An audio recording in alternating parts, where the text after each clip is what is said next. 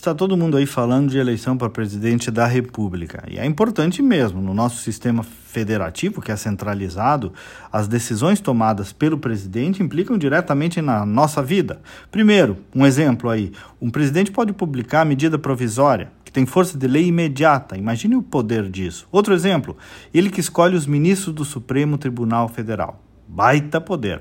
A disputa presidencial, então, é o assunto mais popularizado, está na boca de todo mundo, é, especialmente nessa fase de polarização. Para governador também, daqui a pouquinho a sociedade vai começar a conversar mais. Então, esses votos para governador e presidente são votos mais discutidos, que amadurecem na cabeça das pessoas, está mais no jornalismo também, terá os programas políticos de rádio e TV.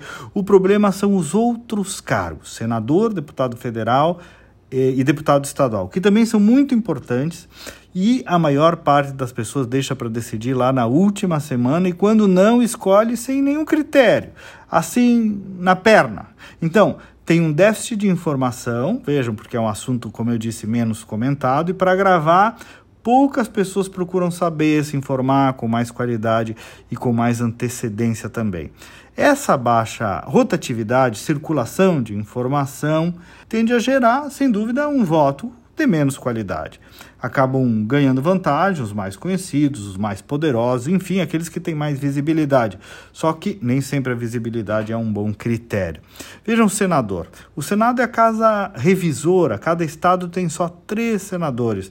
Tem muito poder, muita importância, muito significado um senador que saiba comprar brigas pelo Estado e que, ao mesmo tempo, também saiba construir soluções, ter respeito nacional. É um voto para alguém que tem que estar à altura altura, tem que ter o tamanho do cargo. Deputado federal vota leis que dizem respeito à nossa vida, fiscaliza o executivo, vai estar na oposição ou a favor do governo. Estadual, a mesma importância aqui, pode ajudar ou atrapalhar um monte, pode fazer o Rio Grande do Sul evoluir ou ficar parado no tempo. Só que aquilo, o voto não se delega, gente. Nem tampouco essa busca, esse maior cuidado com o voto, em quem votar. Não adianta deixar para o final, é um perigo.